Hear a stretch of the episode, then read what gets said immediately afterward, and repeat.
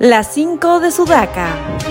El Consejo Directivo del Congreso de la República, integrado por la Mesa Directiva y la Junta de Portavoces, sesionará hoy para determinar la fecha y la hora en que se debatirá el informe que recomienda acusar constitucionalmente al expresidente Pedro Castillo por el delito de la organización criminal, tras la denuncia efectuada por la fiscal de la Nación, Patricia Benavides, el pasado 12 de diciembre.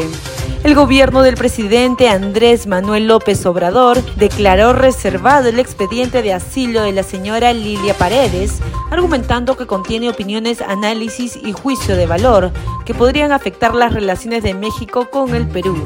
Según la Secretaría de Relaciones Exteriores de México, la calificación de reservado en el expediente de la esposa del expresidente Pedro Castillo tendrá una vigencia de cinco años, tal como informó anoche un programa periodístico que pidió formalmente una copia del expediente. Cuatro congresistas de diferentes bancadas recibieron el año nuevo en diversas regiones del país con pasajes pagados por el Parlamento Nacional.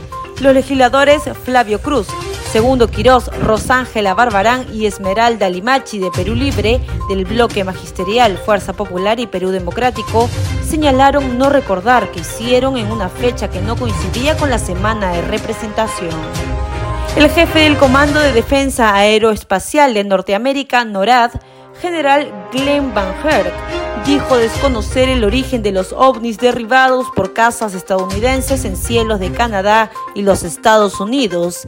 Además, el jefe de las Fuerzas Aéreas Aliadas dijo desconocer la forma de suspensión en el aire de dichos ovnis.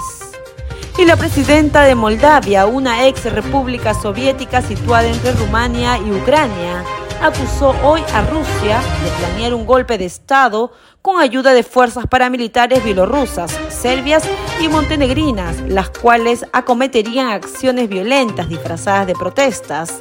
La presidenta Maya Sandu presentó pruebas de la estrategia rusa recabadas por los servicios de inteligencia ucranianos. ¿Y tú qué opinas de estas cinco noticias? Escríbenos su comentario y visita nuestra web en el enlace de nuestro perfil www.sudaca.p. Sudaca, Perú. Buen periodismo.